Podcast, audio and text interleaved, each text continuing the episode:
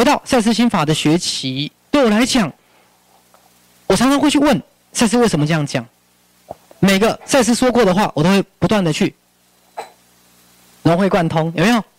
包括刚才徐医师说的那段，如果各位还记得，赛斯讲我们地球真的从来没有建立过一个哲学，让每一个人的自我价值真的配得上内在神性跟佛性的价值。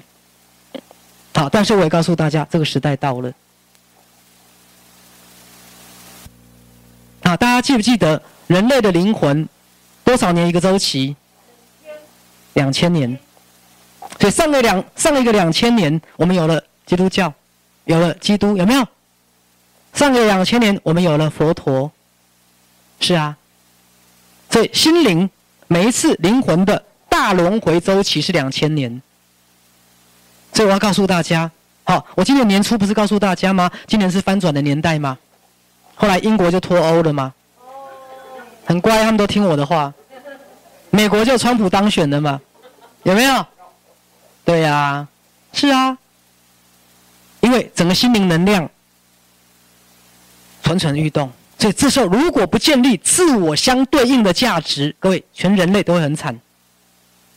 你看，心灵两万五千伏特的高压要出来，各位，你又不是电极兽。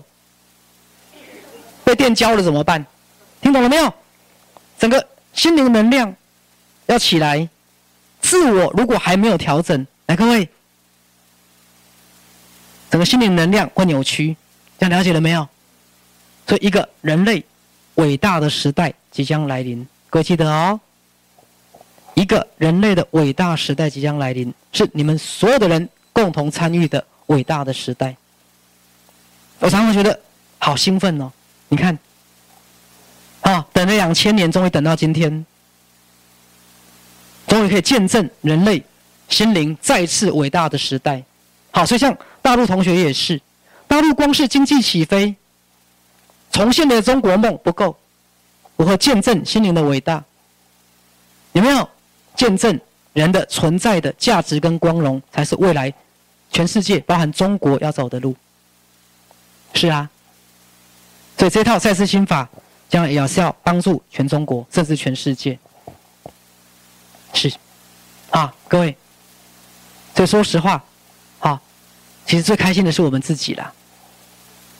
最开心是我们自己，你们都可以变得不一样。好来。